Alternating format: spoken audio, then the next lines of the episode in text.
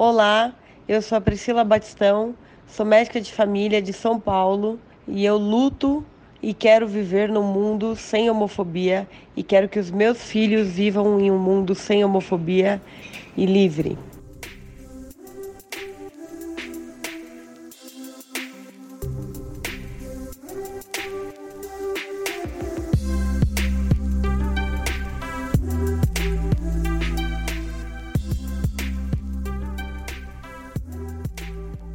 Começando mais um programa Saúde Diversidade, podcast de saúde para as pessoas LGBT. Os nossos programas vão ao ar toda segunda-feira em todos os tocadores de podcast. Esse programa foi gravado dia 20 de novembro de 2020 e também os nossos programas vão ao ar toda quarta-feira pela Rádio USP. É só acessar o site da Rádio USP. Durante o nosso programa de hoje, você vai ouvir esse som Vou te contar a lenda da bicha esquisita. Não sei se você acredita, ela não é feia, bem bonita, mas eu vou te contar a lenda da bicha esquisita. Não sei se você acredita, ela não é feia, bem bonita. Esse som é da Linda Quebrada, uma música militante, deliciosa. A gente já tocou uma outra vez no nosso programa. Estamos trazendo ela de novo aqui. Ela foi uma dica cultural e hoje ela vai participar da nossa trilha sonora. Eu sou Mário César Vilhena, como toda semana, estou aqui com minha amiga Vivian Avelino Silva. Oi, Vivi, tudo bem? Oi, tô bem, e você? Tudo ótimo, com saudades de você. Eu tô contente, hoje a gente tem uma convidada muito especial, que eu adoro, uma pessoa que virou amiga, admirada por todos, Márcia Couto, professora associada do Departamento de Medicina Preventiva da Faculdade de Medicina da USP, atualmente coordena o programa de pós-graduação em saúde coletiva ela é graduada em Ciências Sociais pela Universidade Federal de Pernambuco, fez mestrado em Antropologia, doutorado em Sociologia pela mesma universidade, e aí ela veio fazer pós-doutorado em Livre Docência pela Universidade de São Paulo. E aí a Márcia tem tudo a ver com o nosso podcast, porque ela tem experiência nas áreas de ciências sociais e saúde coletiva, atuando especialmente em masculinidades e saúde, corpo, sexualidade e reprodução, aspectos socioculturais da saúde e doença, e ela faz bastante pesquisa qualitativa. Então, eu estou muito contente de receber a Márcia hoje aqui. Bem-vinda para o nosso programa, Márcia. Obrigada, Vivi. Prazer. Toda referência. Prazer estar aqui com você. Bem-vinda. Nos programas agora, daqui em diante, a gente vai organizar um pouquinho melhor a discussão em etapas, né? Na primeira parte do programa, a gente vai convidar a Márcia para dividir com a gente um pouco da sua trajetória até chegar aqui, as pesquisas sobre sexualidade e interseccionalidades, e depois a gente vai discutir como é que se desenvolve a identidade sexual social e como é que isso pode acontecer de formas diferentes em diferentes culturas, em diferentes contextos. Na segunda parte, a gente vai discutir com a Márcia como é que um menino, no momento que se identifica como menino, acaba também muitas vezes aprendendo a se identificar com machismo e de que formas uma menina, quando se identifica como menina, acaba também se identificando com um mundo que é misógino, ou de certa forma talvez aceitando ou sendo obrigada a aceitar, né? Nesse contexto, a gente vai discutir também um tema que é bem interessante, tem sido bastante falado e que eu acho que é importante a gente falar aqui no podcast, que é a masculinidade tóxica. Então, a gente vai falar o que é isso e de que maneiras isso afeta a saúde das pessoas LGBT. E aí, por fim, na terceira etapa do programa, a gente vai falar sobre estigma, né? Então, quando e como o estigma se constrói de que formas a gente pode desconstruir esse estigma e, por fim, falar um pouco sobre interseccionalidade, né, que é o momento em que a gente tem mais do que um fator de estigma, de exclusão atuando ao mesmo tempo. Márcia, então, primeira pergunta, eu queria te convidar para dividir com a gente um pouco sobre a sua história, sobre a sua trajetória. É um prazer estar aqui com vocês eu sou pernambucana, então essa é a primeira coisa que eu sempre falo em qualquer lugar que eu vou, né, aqui em São Paulo. Então, como a Vivi falou, toda a minha formação, né, de graduação, mestrado e doutorado foram feitas lá na Federal de Pernambuco, né, nas ciências sociais. E já no início ali, né, da minha formação, na graduação, na década de 90, os estudos de gênero, de viés feminista, estavam chegando no Brasil, a gente tinha as traduções dos primeiros textos, e eu comecei a ter contato com esses estudos de gênero. E depois eu comecei a ter contato, já no final dos anos 90, início dos anos 2000, quando eu já tinha terminado a graduação e já tinha terminado o mestrado em antropologia, que eu estudei as mulheres de comunidades populares e a vinculação delas com os movimentos sociais, né, de lutas sociais, por creche, por coleta de lixo, enfim, coisas que são muito básicas, né, mas ainda muito presentes é, nas demandas das mulheres na nossa sociedade eu comecei a me debruçar sobre o lugar dos homens como facilitadores ou dificultadores da vida das mulheres na sociedade. Então, eu comecei a me interessar pelas masculinidades, né? que também era um tema muito novo, ainda muito pouco estudado. Então, isso foi lá no início dos anos 2000. Depois, por questões familiares, eu me mudei para São Paulo já terminei o doutorado morando aqui em São Paulo, mas ainda com o título de socióloga lá pela Federal de Pernambuco. E eu, logo depois do doutorado, eu apliquei um projeto de pós-doutorado já pelo Departamento de Medicina Preventiva, que é onde eu estou hoje, na USP, sobre o lugar dos homens na violência contra as mulheres. Eu acho que foi um dos primeiros estudos que investigava, numa perspectiva epidemiológica e qualitativa, o impacto dos homens na violência contra as mulheres a partir dos sujeitos homens e não das mulheres. Então, acho que foi aí, 2002, 2003, que eu inauguro o que eu chamo que é a minha principal linha de pesquisa, que é a da relação entre masculinidades e saúde. Então, desde então, eu venho trabalhando com sexualidade, com gênero e com enfoque nos homens, né? Vim pesquisando ao longo de todos esses anos os homens em diversos lugares sociais e as mudanças no trabalho, como afetavam a esfera da masculinidade desses homens e o adoecimento físico e mental. Estudei homens gays que buscavam pela adoção constituir famílias com filhos. Já estudei os homens e a invisibilidade deles no contexto da atenção primária, ou seja, é, várias perspectivas sobre as masculinidades, né? E eu acho que isso foi muito bom porque eu aprendi que não existe uma única forma de ser homem. Os homens têm um papel, embora dominante na sociedade em termos de status, prestígio e poder, mas ao mesmo tempo que eles têm esse que a gente chama dividendo social, que eles já nascem tendo esse ganho só pelo fato de serem homens, ao mesmo tempo, esse dividendo é custoso para muitos desses homens.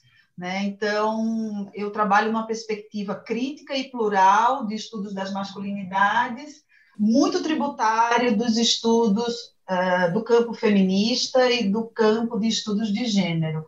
Então, eu poderia dizer que eu sou uma antropóloga feminista que estudo gênero e masculinidade de uma perspectiva relacional e emancipatória, né? Porque estudar a relação dos homens com as mulheres, dos múltiplos homens com as múltiplas mulheres, tem um potencial de emancipar todos esses sujeitos, né? E não apenas uma parte deles. Então acho que era isso.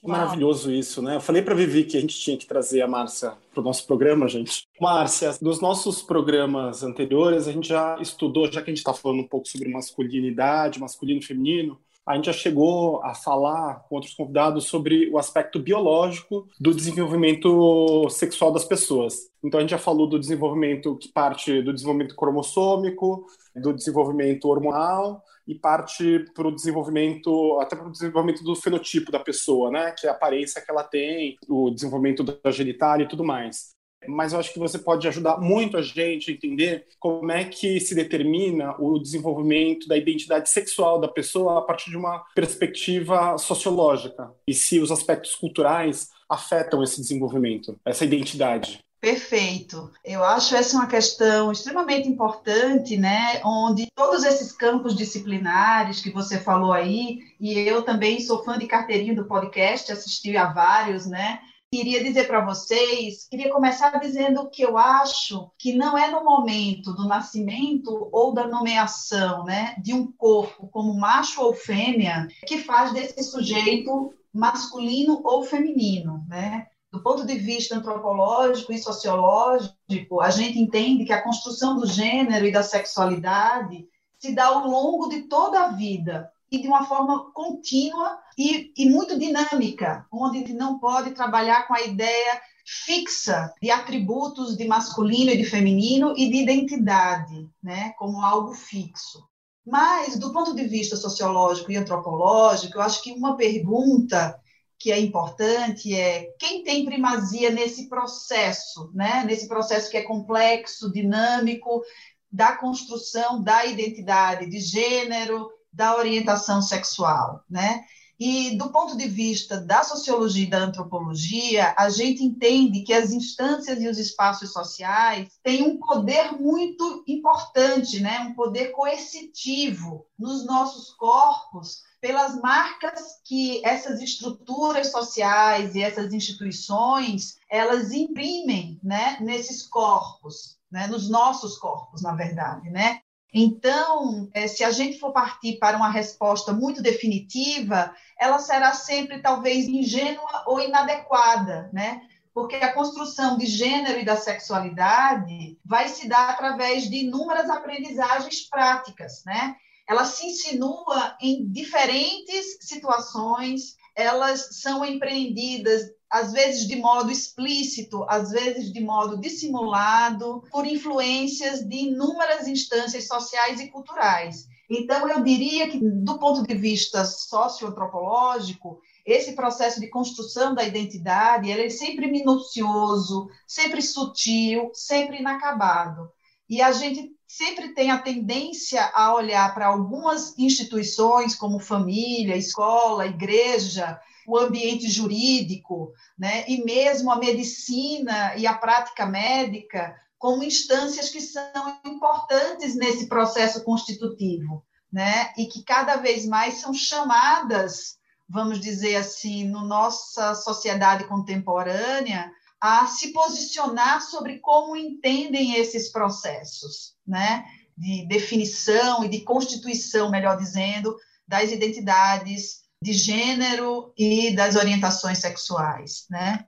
A gente sabe também, né, que o campo dos estudos da história vai ser fundamental também para fundamentar aquilo que a gente na sociologia e na antropologia chama de construcionismo social, que é, vamos dizer, uma perspectiva que ajuda a gente a entender esses parâmetros sociais dinâmicos e complexos acerca da sexualidade e do gênero, né? Então, para os construcionistas, sexualidade e gênero atuam como dispositivos. Michel Foucault é uma dessas grandes referências que vai trabalhar desde essa perspectiva, a perspectiva dos dispositivos, né, que são permeados por esses valores culturais que são produzidos, como o Mário perguntou, em contextos sociais, econômicos, históricos e políticos muito concretos. Então, a gente pode pensar na sexualidade e na forma como cada um de nós expressa os desejos, busca o prazer, né? Como algo não atomizado, mas como uma rede entremeada por todos esses processos históricos, políticos e culturais, né? Então, da perspectiva construcionista, que é essa que traz a antropologia, a sociologia, mas também a história, a questão não é o sentido das práticas individuais simplesmente para os sujeitos, mas como cada sujeito tem o potencial de viver essas suas práticas sexuais em determinados contextos políticos, sociais e históricos. Mas, Márcia, então, se a gente fosse tentar dar exemplos práticos, né? Você tem diferentes culturas, diferentes momentos do tempo, e aí, então, mesmo que você tenha lá a sua genitália externa, suas gônadas, seus hormônios, né? Você sofre continuamente influência desse ambiente, você é construído com influência desse ambiente múltiplo, social, cultural, que vai determinar, então, não só que você se identifica como homem ou mulher, mas como você deve se comportar uma vez sendo homem e mulher, é isso? Isso.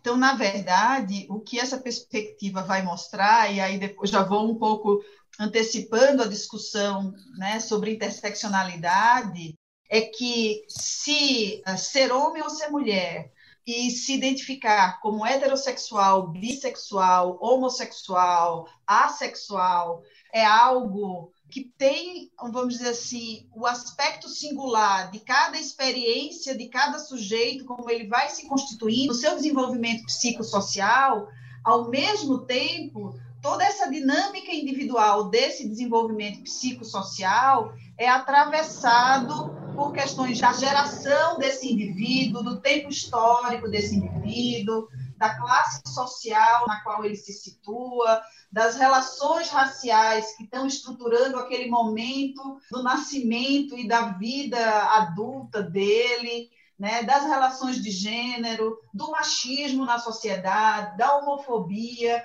e de como esse sujeito se confronta com todas essas relações, né, desses que a gente chama marcadores sociais da diferença, cujos principais são classe social, gênero, raça, cor, orientação sexual, mas também a gente tem outros marcadores, como religiosidade, como geração, como ser portador de alguma deficiência, né, ou incapacidade. Então, tudo isso vai situar esse sujeito no mundo.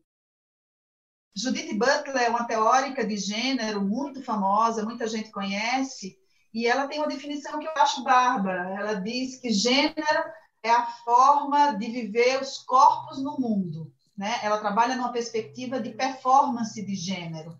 Né? Então, se gênero é a forma de viver os corpos no mundo, o que é esse mundo? Esse mundo é social, permeado por relações de poder onde todas essas dimensões de classe, raça, gênero, geração, religiosidade, política, economia estão colocados, né? Entendo, faz todo sentido. É, tanta informação, assim, eu gosto de sempre ilustrar com, acho que até para a gente aproximar, se aproximar de quem está ouvindo a gente, e com fatos, coisas da vida real, assim, coisas da minha experiência, né, Márcia? E você falando me lembra muito quando eu era criança. Eu sou uma pessoa que não tem a ver ser do bem e do mal, mas eu sou pacífico, eu não gosto de briga, né? E eu sempre apanhei do meu irmão e da minha irmã em casa. E o meu pai, quando ele vinha repreender a gente, ele batia em quem me bateu e ele vinha me bater também porque eu tinha que aprender a ser macho. Então ele falou assim: eu vou bater no seu irmão, porque você não pode fazer isso, e você tem que aprender a ser macho, né? E é muito maluco, assim, o quanto a nossa sociedade, ela é binária, né? A nossa sociedade heteronormativa, judaico-cristã, etc. Eu repito tantas vezes aqui no nosso programa, e você está explicando, agora esmiuçando tudo isso com tanto detalhe, ela resume tudo a macho e fêmea, né? É, então aí eu acho que tem esse binarismo também dentro dessa perspectiva do construcionismo social, né? É algo que é datado, é algo que tem uma história, né? E que tem um embate em campos simbólicos do que a gente chama de uma dominação. A gente tem uma hegemonia. A gente está disputando narrativas, a gente está disputando espaços, né? E quando a gente tem aí o binarismo como a hegemonia, a gente precisa se situar frente a isso, né? não simplesmente para tirar o binarismo e essa possibilidade de uma classificação binária. Não é só isso que se trata, mas se trata de pensar criticamente como esse binarismo se constituiu e o que é que ajuda a reprodução desse binarismo até hoje e quais são as saídas possíveis, né? Então não é simplesmente jogar tudo fora, mas pensar criticamente sobre os processos sociais, né? A gente está nesse papo maravilhoso com a Márcia Couto, Márcia Couto que mais eloquente impossível, com esse sotaque delicioso. E hoje a gente está com esse som incrível. Vou te contar a lenda da bicha esquisita. Não sei se você acredita. Ela não é feia, bem bonita, mas eu vou te contar a lenda da bicha esquisita. Não sei se você acredita. Ela não é feia, bem bonita. Se você tiver dúvida, quiser conversar com a gente, pode mandar mensagem para o saudiversidade.gmail.com. Nós estamos também no Instagram, pode mandar um direct, Saúde Diversidade, e no Facebook, pode mandar também uma mensagem para a gente lá. Lembrando que saúde diversidade é a junção da palavra saúde com diversidade. Saúde diversidade. É só conversar com a gente, mandar mensagem que a gente está muito afim de ouvir o que você tem para nos falar. Dando continuidade, então, para a nossa conversa aqui com a Márcia Couto, eu queria falar de um assunto que é um pouco polêmico, mas que as pessoas não param para pensar, então é importante que a gente fale aqui bem abertamente, né? Será, Márcia, que quando o menino se identifica como menino, ou quando ele é identificado como menino, né, pelo mundo, como você falou, o corpo dele é identificado como menino pelo mundo, ele também aprende a se identificar com machismo? E o contrário, né? Será que quando o corpo da menina é identificado como menina, também é marcado, é forçado a se identificar com um mundo que é misógino e é assim que é, e você é mulher e é assim que é? Como você vê essa questão, Márcia? Então, Vivi, eu acho que essa é uma pergunta super instigante, né, pela complexidade que ela inspira. Mas eu diria, num primeiro momento, que não, não necessariamente. Por quê? Porque masculinidade e feminilidade eu entendo como metáforas de poder e capacidade de ação. Então, como capacidade de ação dos sujeitos, ela vai orientar práticas sociais de homens e mulheres muito concretos. Ou seja, a gente tem uma instância simbólica que vai construir e vai tentar colar estereótipos relacionados à masculinidade, ao machismo e à misoginia, mas, ao mesmo tempo, se a gente parte do pressuposto que a gente não está fixado isso em bases naturais, em bases biológicas, ou mesmo em essências humanas, né, para o masculino e para o feminino, tanto homens quanto mulheres podem burlar, resistir, né, ou enfrentar essa socialização de gênero que ainda é predominante na sociedade. Então, por isso que eu digo que, a princípio, não, o menino não necessariamente, por ser menino, vai se identificar com atitudes machistas. E nenhuma menina vai também aprender necessariamente, embora ela aprenda necessariamente a lidar com um mundo misógino, né? Ela pode, vamos dizer assim, fugir desse lugar de submissão a esse mundo misógino como mulher, né? Então, na verdade, o que eu considero é que tanto os meninos como as meninas, eles aprendem a se identificar enquanto meninos e meninas e atuar no mundo a partir de um lugar da cultura, que a gente chama de socialização, né? A gente sabe que o sistema patriarcal e misógino, né, é um traço muito forte da nossa cultura, né? E sempre atualizado na nossa sociedade. Eu estou falando aqui Brasil 2020, né? Mas também outras sociedades. Mas ao mesmo tempo, a agência dos sujeitos e a possibilidade de ação deles e o teor de resistência que eles vão, a energia de resistência que eles podem promover frente a esse sistema, não só o sistema social, mas esse universo simbólico, merecem muita atenção, porque a gente vê muita resistência, a gente vê uma busca por burlar esse sistema, né? E a gente entende que esse sistema ele não é fixo, né? Então eu fico pensando assim, vamos pegar exemplos muito concretos, né? Tanto para homens, para os meninos e como para as meninas, né? A gente pode pensar seja no assédio sexual no trem, no ônibus ou no metrô, seja na primeira briga com o namorado ou com a namorada, seja nas situações cotidianas de trabalho, seja nas diferenças salariais que ainda persistem entre homens e mulheres, seja nas diferenças de acesso a cargos públicos e políticos também de homens e mulheres mas também, seja nos altos índices de violência de gênero que a gente tem assistido aqui durante a pandemia, ou nos crimes ou discriminações homofóbicas, né, que muitos jovens LGBTQIA+, estão sofrendo, inclusive dentro das casas, pelas suas próprias famílias no contexto da pandemia. A plasticidade das questões estruturantes de machismo, de misoginia e de homofobia, né? E eu poderia acionar essas de racismo também, né? Elas tendem a se perpetuar, mas é na ação política individual de sujeitos concretos, amparados por uma base legal e por políticas né, afirmativas que a gente vai tentar corrigir, vamos dizer assim, esse traço negativo da cultura. Eu diria que é um traço negativo da cultura, né?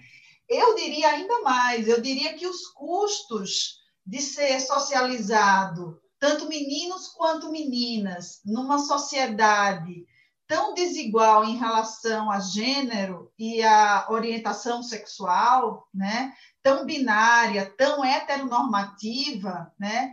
É danosa para ambos, para ambas essas gerações de meninos e meninas que a gente está né, convivendo, por exemplo, nossos filhos, né? Porque o sofrimento individual deles é muito grande, mas ao mesmo tempo, quando a gente olha numa perspectiva de movimentos sociais e de militância e de ativismo, a gente vê que essa sociedade é viva e plural e que ela se mexe. Ela parece não se mexer quando a gente pensa no que cada um de nós sofre individualmente, mas quando a gente olha para o mundo e numa perspectiva histórica mais alargada, a gente vê sim grandes mudanças. E eu acho que eu sou até, vamos dizer assim, positiva, porque eu acho que tem boas mudanças. Todos os retrocessos que a gente vive há três, quatro anos, eles são transitórios né? A gente pode ter dado um passo para trás na nossa sociedade, mas a gente tem avançado consistentemente em termos da pluralidade, da liberdade, da autonomia dos sujeitos e do respeito às diferenças identitárias, né?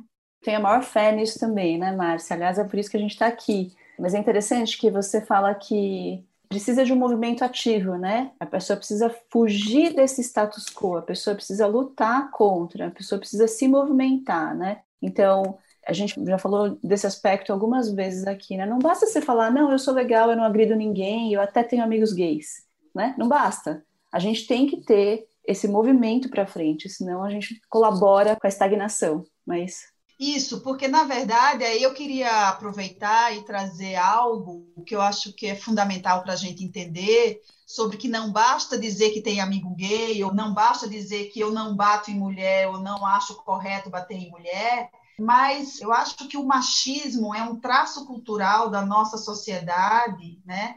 Que é oriundo de uma tradição ibérica e mediterrânea, de uma colonização ibérica nossa, e que ele é um traço fundamental que nos ajuda a entender a nossa sociedade. E como na nossa sociedade há uma tendência à perpetuação dos homens numa posição dominante, mas não simplesmente numa posição dominante, mas numa tentativa contínua de subjugação das mulheres, em primeiro plano, e também de outros homens que são classificados como menos homem, entre aspas, né? Então, por exemplo, os homens gays, os homens que têm alguma deficiência, todos esses homens, eles são classificados como menos homens. Qualquer homem não heterossexual, branco, de classe média, intelectualizado, né, ou bem-sucedido financeiramente, pode ser classificado como de uma masculinidade subordinada ou de uma masculinidade marginalizada.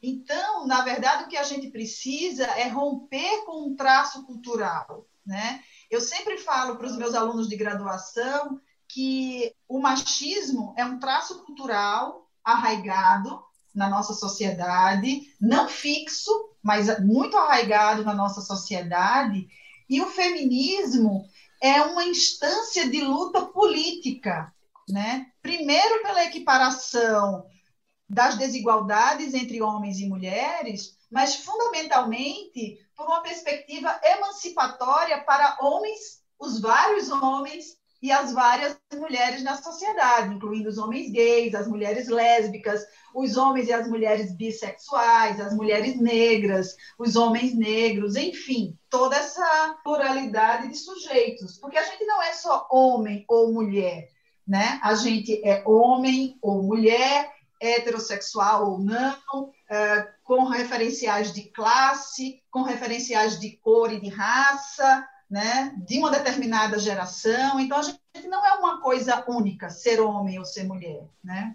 E é tão impressionante, você comentou na, na, sua outra fala sobre a possibilidade de esperança, né, na configuração do cenário político brasileiro, né, com muitas mulheres e muitos LGBTs eleitos, muito mais do que eu já vi, pelo menos desde que eu acompanho as eleições do cenário político nacional, mas ainda tem um segmento da sociedade que é forte, que ganha voz na eleição para a presidência da República, para a Câmara do Deputado e para o Senado, que é contra, inclusive, os movimentos feministas. E que eu não consigo entender. Algumas mulheres que se dizem conservadoras, não tem problema ser conservadora, se quiser ser conservador, mas que não conseguem entender a violência que muitas mulheres vivem no, no mundo, né?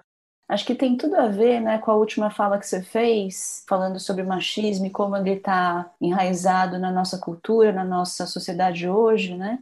O que é masculinidade tóxica, que a gente fala tanto hoje em dia? É machismo? É, é a mesma coisa? O que, que é?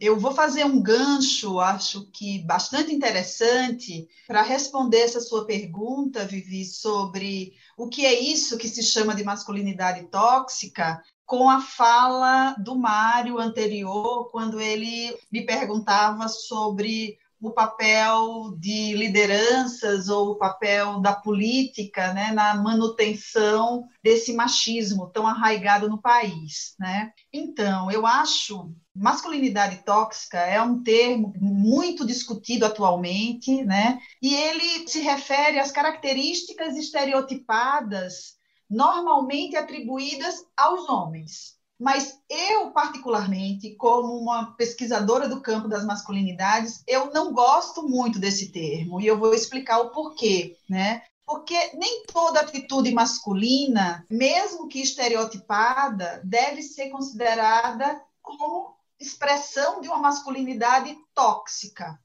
simplesmente pelo fato dela estar reproduzindo estereótipos que são hegemônicos socialmente atribuídos às masculinidades. Eu prefiro utilizar o termo que foi formulado no início dos anos 2000 por uma grande teórica das masculinidades, a Connell, que é uma mulher trans australiana, que ela vai definir a masculinidade hegemônica como aquele ideal de ser homem na nossa sociedade que não é atingível por nenhum homem em particular. Então, a masculinidade hegemônica, que é a dominante, mas ela é dominante simbolicamente, porque são raríssimos os homens que conseguem reunir todos os atributos que a nossa sociedade confere aos homens, como, por exemplo, ter o controle da sexualidade feminina, ser bem-sucedido, ser o provedor da família, além de ser branco, além de ter um status social diferenciado, além de ser bom de cama, nunca ficar frágil, nunca ficar doente, ser um atleta ou um bom jogador de futebol. Gente, o homem que reúne todos esses atributos, né, é o super-homem. E nenhum dos homens é o super-homem, assim como nenhuma das mulheres também consegue reproduzir todos os atributos da grandiosa mãe, cuidadora, maternal, protetora, responsável, trabalhadora, feminina, vaidosa, bonita, inteligente. Quem consegue reproduzir tudo isso, né? É muito difícil. Mas a masculinidade hegemônica, né? ou seja, menos do que algo que é atingível, é algo que se busca atingir. É o espelho para os homens. E nesse espelho para os homens, como essa masculinidade está assentada na relação com a diferença, essas diferenças são as mulheres, que estão colocadas num polo de hierarquia inferior, e outros homens, como, por exemplo, os homens gays ou bissexuais, que também são considerados num polo de hierarquia inferior. E essa masculinidade hegemônica, quando alguém vai buscar atingir ela com base em todos esses atributos e de uma forma, vamos dizer assim, que se executa o poder e a violência sobre o outro para manter os atributos de ser homem na sociedade, ou seja, se ele vai usar o recurso à violência, se ele vai discriminar homens gays, se ele vai dificultar as chances de sucesso de uma mulher que trabalha com ele, enfim, se ele vai educar os filhos controlando a sexualidade da filha e liberando a sexualidade exacerbada do filho como um traço de ser homem, isso a gente poderia dizer que é um comportamento tóxico. Então, eu acho que existem comportamentos danosos, eu nem chamaria de tóxico, comportamentos danosos de uma masculinidade hegemônica. O problema é que, ao tratar o termo como masculinidade tóxica, parece que todo e qualquer comportamento relacionado aos atributos masculinos serão necessariamente ações ou práticas negativas e tóxicas. Né? Então, eu discordo um pouco desse termo e prefiro utilizar a masculinidade hegemônica. Então, eu acho que a gente poderia aplicar um comportamento tóxico ou um comportamento de masculinidade negativo, danoso no sentido a outros homens e a outras mulheres, como, por exemplo, a gente tem visto várias falas no contexto dessa pandemia do atual presidente da República. Por exemplo, a gente sabe que há um crescimento né, bastante importante da violência doméstica no contexto da pandemia de Covid-19. O presidente não só negligencia as causas estruturais dessa violência, como ele destila achismos machistas e misóginos ao afirmar que as mulheres estão apanhando em casa durante a quarentena porque os homens não estão saindo para trabalhar e ganhar o sustento da família. Ora, essa reprodução no discurso de um líder, do presidente da República, de um líder máximo do Poder Executivo, não é apenas leviana e preconceituosa em relação aos milhares de desempregados e às milhares de famílias que estão passando grandes dificuldades financeiras nessa pandemia, mas também ele praticamente ativamente naturaliza uma violência, naturaliza um comportamento misógino e machista ao autorizar, de uma certa forma, pelo discurso dele, que os homens têm justificativas para bater nas suas esposas ou perder a paciência não só com suas esposas, com seus filhos. E nesse sentido, eu acho que aí tem uma ação tóxica, no sentido de uma ação premeditada, quase que intencional, de justificar algo que não é justificável. A partir de agora, eu só vou usar masculinidade hegemônica e você saiba que a masculinidade já é hegemônica, não seja tóxico na sua masculinidade hegemônica. Eu consegui entender o que você explicou, porque você explica com uma clareza impressionante. Perfeito, Mário, perfeito. Então, esse foi o nosso segundo bloco. A gente continua ouvindo a música maravilhosa do nosso episódio desejou ter uma vida tão promissora. Desobedeceu seu pai, sua mãe no estado, a professora. Ela jogou tudo pro alto, deu a cara pra bater. Pois pra ser livre e feliz tem que ralar o pulso e poder. De boba ela só tem a cara e o jeito de andar. Mas sabe que pra ter sucesso não basta apenas estudar, estudar. estudar. Vamos começar então, Márcia, nosso terceiro bloco, que tem também perguntas bastante provocativas aqui. Então, a gente estava falando desde o início, né, como a identidade sexual, social depende do mundo, né? O mundo é que enxerga, caracteriza os corpos como menino ou menina, né? E aí o mundo também caracteriza muitas vezes o certo e o errado, o bom e o ruim. E aí, Márcia, eu queria te perguntar, quando e como o estigma contra o diferente, o errado, a minoria vai se construindo e como é que a gente consegue desconstruir esses conceitos? Bom, eu acho que para pensar essa pergunta que você me fez, Vivi, sobre o estigma e como combater, né, ou como desconstruir essa atribuição dessa marca e dessa discriminação no outro, vale a pena a gente pensar em alguns autores que são considerados como clássicos, porque nos ajudam até hoje, desde as suas formulações iniciais, a entender o que é o estigma, como ele se processa e que, portanto, compreendendo isso, a gente pode pensar estratégias de superação ou de minimizar o dano do estigma, né?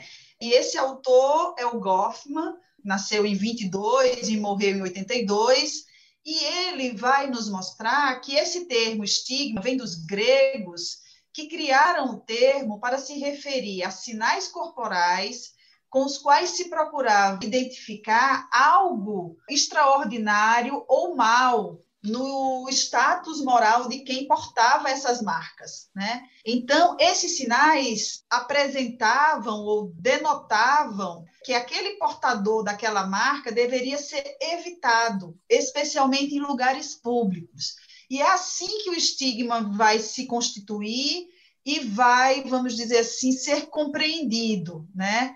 Mas eu acho muito interessante, né, que sobretudo no contexto da epidemia do HIV/AIDS, né, sobretudo nas suas primeiras décadas, como essa marca de ser portador do HIV e, sobretudo, nos primeiros anos da epidemia, do adoecimento e das mortes, sobretudo em determinados grupos sociais, né, muito específicos, e eu aqui queria trazer especificamente o grupo dos homens gays, né, homens que fazem sexo com outros homens. Desde então, começou a compreender que essas marcas não são atribuídas pela sociedade de uma forma simplista. Não é estar adoecido, é o que aquele sujeito que está adoecido carrega de uma forma anterior ao próprio adoecimento. Então, é uma sexualidade, entre aspas, considerada desviante, é um atributo de feminino a um corpo masculino que não é cabível na sociedade. É muitas vezes também a associação dessa sexualidade vista como exacerbada ou não pertencente ao domínio da tradição, do que se espera dentro dessa perspectiva de uma sociedade dominada pelo binarismo e pela heterossexualidade, e que, quando confrontada com outros marcadores, como raça-cor, como pobreza, vão adicionar elementos para que essa marca ela apareça ainda mais. Ou seja, quando uma marca em si não é tudo, pelo contrário, são todos os mecanismos de discriminação e de desigualdade social sobre os corpos que vão fazer essa marca aparecer mais e mais. Então, diante disso, e entendendo que aí tem uma sobreposição de características sociais desse sujeito que vai fazer com que a marca apareça de uma forma mais explícita e de uma forma mais negativa na sociedade, a gente pode entender que a defesa de contextos mais igualitários, eticamente informados, numa perspectiva dos direitos humanos e da diversidade, vai fazer com que essa marca perca este peso. E aí a pessoa simplesmente está adoecida, e como uma pessoa adoecida, ela merece, como qualquer outra, o cuidado. Então a gente humaniza esse sujeito, traz ele de volta para a humanidade, no sentido de pertencimento ao nosso grupo e não vai tirar ele, né, colocar ele à margem da sociedade pela marca da doença que ele traz em si, mas sobretudo pelo adicional de outras características sociais que ele possa ter. A gente já entrou na próxima pergunta, que era sobre a interseccionalidade, né, Márcia? Então, por isso que eu gosto bastante, né, dessa. Talvez seja a minha lente, o jeito como eu olho para os fenômenos, né, sempre de uma forma muito complexa e buscando não reduzir ele àquilo que é o imediatamente aparente, para a gente poder tratar e achar formas de resistir, de enfrentar as desigualdades sociais e de construir uma sociedade mais plural e mais diversa, né? Então, a interseccionalidade, eu queria falar um pouquinho dela, porque eu acho que é a minha linha de pesquisa principal atualmente, eu estou me dedicando à interseccionalidade, eu compreendo ela como uma lente analítica e uma ferramenta política que busca destacar a natureza múltipla das identidades dos indivíduos e também a natureza múltipla das estruturas sociais. A interseccionalidade sempre busca trabalhar a partir desses dois eixos: o eixo da experiência individual de cada um de nós, mas cada um de nós situados dentro de estruturas sociais de poder que são muito desiguais, né? Então, as combinações de gênero, de raça-cor, de sexualidade, de classe social, não só nos posiciona enquanto sujeitos no mundo, mas nos molda a nossa biografia a partir de estruturas sociais que preexistem ao nosso nascimento e que a gente, ao longo da nossa vida, né, da nossa trajetória, a gente faz um movimento de resistência e de acomodação, né? Então é nessa complexidade que a interseccionalidade busca trabalhar. Esse termo interseccionalidade, que foi cunhado por uma feminista negra estadunidense, a Crenshaw, ainda no final da década de 80, né, mas que os estudos interseccionais eles vão se desenvolver realmente a partir do final dos anos 90, como forma de denunciar a violação de direitos, como forma de buscar o empoderamento de grupos minoritários e como forma de mostrar que as desigualdades sociais e as discriminações que as pessoas sofrem no cotidiano, elas são produtos de entrecruzamentos, estruturas sociais e são canalizados por instituições sociais. Então, a medicina, a família, a justiça, o Estado, a escola, a igreja, todas essas instituições, né, elas vão trazer posicionamentos e marcações em gênero, em sexualidade, em raça-cor, né, e que vão justificar ou mesmo enfrentar as desigualdades que são produzidas socialmente. Eu não estou dizendo que todas as instituições elas trabalham no sentido de oprimir o sujeito, né? E a gente tem lindíssimos exemplos de instituições que, mesmo parecendo que a instituição maior da qual esses grupos fazem parte oprimem os sujeitos, né? Há grupos dentro dessas instituições que buscam né, alternativas e formas alternativas e inovadoras para lidar com essas desigualdades. Eu citaria, por exemplo, no campo da igreja e no campo da igreja católica, o movimento das católicas pelo direito de decidir, que trabalham com a questão do aborto e do lugar da mulher na religião, que é fundamental. Então, a igreja não é homogênea, assim como a justiça não é homogênea, enfim, né? Essas instituições elas também são muito plurais. O que você fala, vou dar um exemplo, porque eu acho que eu vi essa semana e me deixou tão indignado, e tem tudo a ver com o que você está falando, mas é um exemplo ao contrário, né? A gente vive num momento político muito obscuro, e a gente já conquistou, através de uma decisão do STF, o princípio da isonomia e a interpretação isonômica, masculino e feminino, são tratados igualmente, independente do conceito legal. Ou seja, através dessa interpretação é possível, por exemplo, que pessoas do mesmo sexo, dois homens possam casar, duas mulheres possam casar. E mesmo assim, o Ministério dos Direitos Humanos do governo federal insiste que a legislação brasileira é binária, que na legislação o instituto casamento é entre homem e mulher.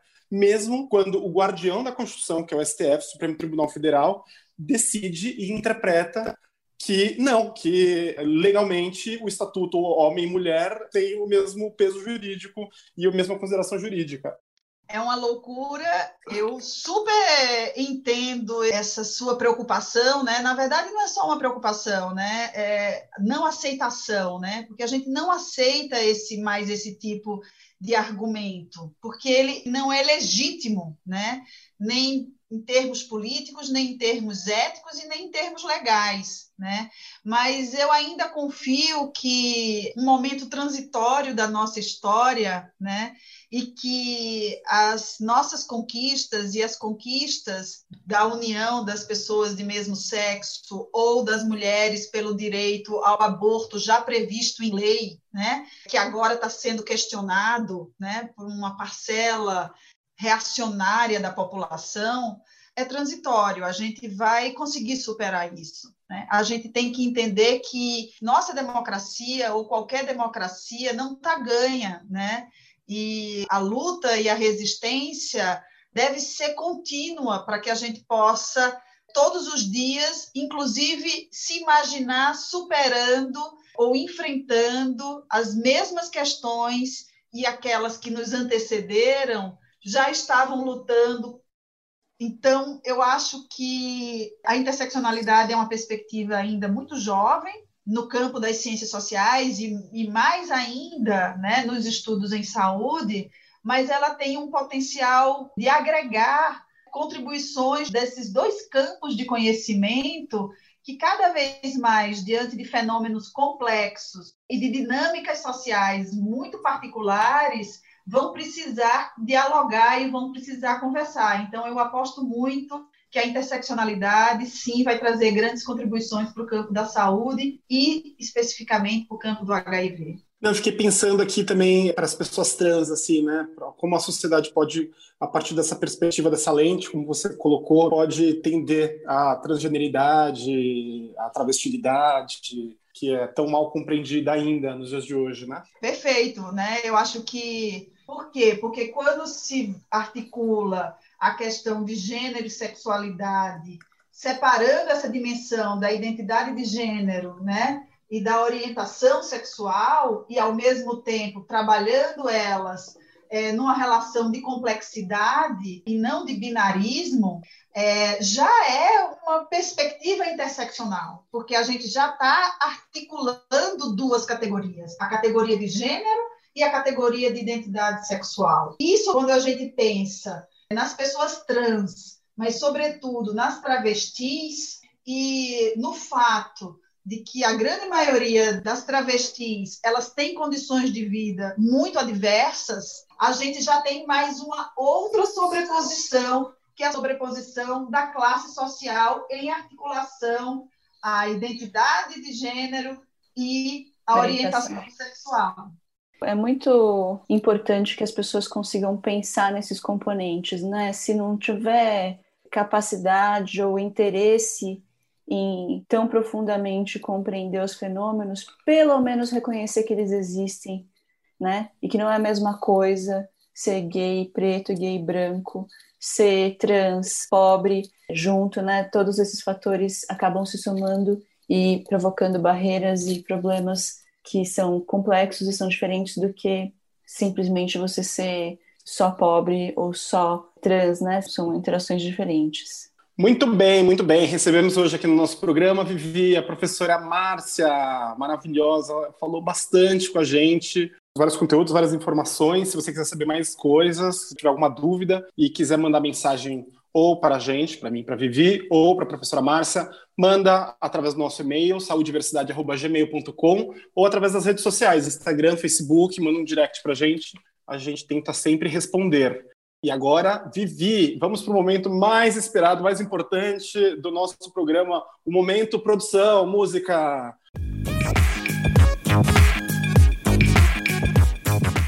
Cultura transviada. Nesse momento, a Vivi, eu e os nossos convidados, o convidado da semana, trazemos uma dica cultural. Pode ser um livro, série, filme, um blog, um outro podcast, qualquer coisa. E nós vamos começar, como sempre, com a nossa convidada de honra, mais do que especial. Márcia, qual foi a sua dica cultural da semana? Que bom, gente. Muito feliz de estar participando. Eu tenho duas dicas culturais. Uma muito mais conectada à temática LGBTQIA, que é um filme que ganhou dois Oscars: ganhou o Oscar de melhor filme em 2017 e o de melhor roteiro adaptado. Chama Moonlight, muita gente já deve ter visto, e quem não viu, vale a pena ver, e quem já viu, mas poderia ver novamente a partir de uma lente dessa discussão que a gente fez hoje, da construção social da sexualidade, da identidade de gênero, do estigma interseccional, e principalmente da perspectiva da interseccionalidade. O que é que me chama muito a atenção nesse filme, porque eu escolhi ele? porque o filme retrata momentos da vida de um garoto negro que mora na periferia de Miami. Esse garoto sofre bullying na infância, tem uma família muito complexa, mora só com a mãe, passa por muitos conflitos internos da sua própria adolescência e ainda tem que lidar com a tentação do mundo das drogas e do mundo do crime. Então, ele traz muita complexidade, muita complexidade social, mas ele também traça algo que eu acho que é essencial nessa discussão que a gente fez hoje de interseccionalidade, que é uma perspectiva que lança luz para entender os aspectos estruturais da nossa vida em sociedade é, e como eles se articulam para promover maior desigualdade ou maiores dificuldades de ser gente no mundo, de experienciar a vida como ela é.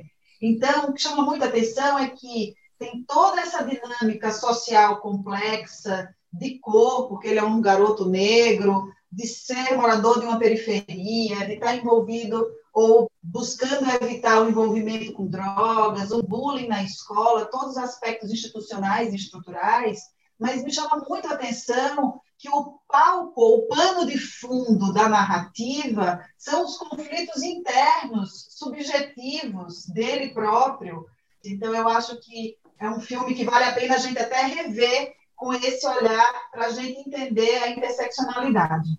Uma outra dica é um livro. Esse eu escolhi de uma autora brasileiríssima, vamos dizer assim, da melhor estirpe das nossas escritoras, que é a Conceição Evaristo, que é uma mulher negra da área da literatura, não só escritora, mas como professora de literatura, é, o livro dela é um romance né, que tem muitos traços autobiográficos, chama Ponciá Vicêncio, é a história de uma mulher descendente de um quilombo em Minas Gerais, e vai trazer aí toda a questão dessa interseccionalidade de raça, cor, né, de condição social, né, de uma família de ex-escravizados, e do adoecimento mental pelo fato de ser mulher e pelo fato de todas as violências sofridas ao longo da vida. É uma história belíssima, a história de Ponciá Vicêncio, né? uma mulher pobre, oriunda de uma família de ex-escravos. Para vocês terem uma ideia, o nome dela, Vicêncio, é o nome de todas as pessoas que pertencem a comunidade rural onde ela nasceu, porque todos são proprietários de um grande senhor de terra, cujo sobrenome era Vicêncio. Então, se você é escravizado, você recebe, muitos recebiam o nome dos seus proprietários, né? Então, esse livro da Conceição Evaristo, que chama Ponciá Vicêncio, é, se vocês querem ler um bom romance maravilhoso de uma escritora negra que ainda é pouco conhecida no público em geral, mas que é de uma leitura muito forte e uma intelectual incrível, eu acho que super vale a pena. Muito bom. Me arrepia só de ouvir. Vivi, e a dica cultural da semana? Mara, minha dica cultural é uma dica que tem a ver com o mundo do HIV, na verdade, né? Eu quero sugerir para as pessoas buscarem as atividades múltiplas de artes plásticas e filmes do Derek Jarman.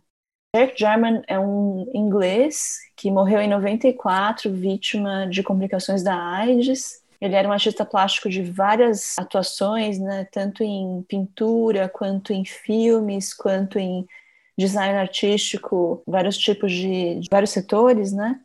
E ele, como artista plástico, ele fez algumas obras que tiveram a ver com a doença dele. Então, ele desenvolveu a AIDS lá na, no começo da década de 90, época em que a gente ainda não tinha tratamento antirretroviral potente, e adoeceu e teve um citomegalovírus no olho. Ele viveu essa coisa de ser artista plástico e ficar cego, né? E Nossa. um dos filmes dele é, chama Blue, é um filme que ele é inteiro, a tela é só um azul saturado, não tem mais nada de imagem, que era o que ele ficou enxergando depois que ele teve Sim. a alteração ocular do citomegalovírus. E aí ele fez poesia e fez artes, fez pinturas e fez esse filme que era um azul saturado inteiro, o filme inteiro é só uma tela azul, só que com os diálogos dele conversando com os médicos, dele conversando com os amigos, dele conversando com familiares sobre infinitude sobre a evolução da doença, sobre como ele estava lidando com aquilo tudo, sobre as coisas que as pessoas falavam, que às vezes machucavam e às vezes é, davam força para ele. Então é muito intenso, assim, é muito forte a, a, produção artística dele no final da vida. E eu acho que ele conversa também um pouco com essa coisa da interseccionalidade, pelo fato de ser gay e viver com HIV. E ele foi um cara que assumiu ser gay e que militou por ser gay numa época em que ser gay era muito difícil. E a produção artística é muito incrível, é muito impactante, assim, eu recomendo bastante para as pessoas. Muito bom, demais. E você, Mário? Ah, eu tô até aqui, assim, ó, mas é, minha dica cultural é uma animação, é uma releitura que está passando atualmente nos streamings e a Shira continua lutando para proteger Etéria contra as forças do mal, mas nesse momento ela se assume, ela se assume gay. E no último episódio de uma das temporadas, ela acaba dando um beijo. Tem um beijo no, no seriado, é uma coisa que não é a coisa mais importante do seriado, porque o mais importante é proteger a Etérea, mas acontece e desmistifica essa questão, principalmente para jovens adolescentes, de que beijar uma pessoa do mesmo sexo, beijar, ser gay, é errado. Assim, é muito importante e a gente está trazendo aqui porque é, existem muitos adolescentes, jovens, que são gays, LGBTQIA+, e que sofrem muito bullying, exclusão. Então, quanto mais houver, a gente naturalizar isso, desmistificar isso, mais importante é para a gente ter sociedade de paz. E a missão do nosso podcast, do nosso programa, das nossas aulas, da nossa vida, é estabelecer pontos e cultura de paz no nosso mundo tão prejudicado pelas batalhas ideológicas. Muito bom. E aí, Vivi, a gente agradece muito, muito a nossa convidada Márcia Couto. Mais uma vez, muito obrigado pela sua presença. Márcia, muito obrigada. Foi muito, muito, muito incrível, Márcia. Super obrigada. Esse foi o segundo programa Saúde e Diversidade do ano de 2021.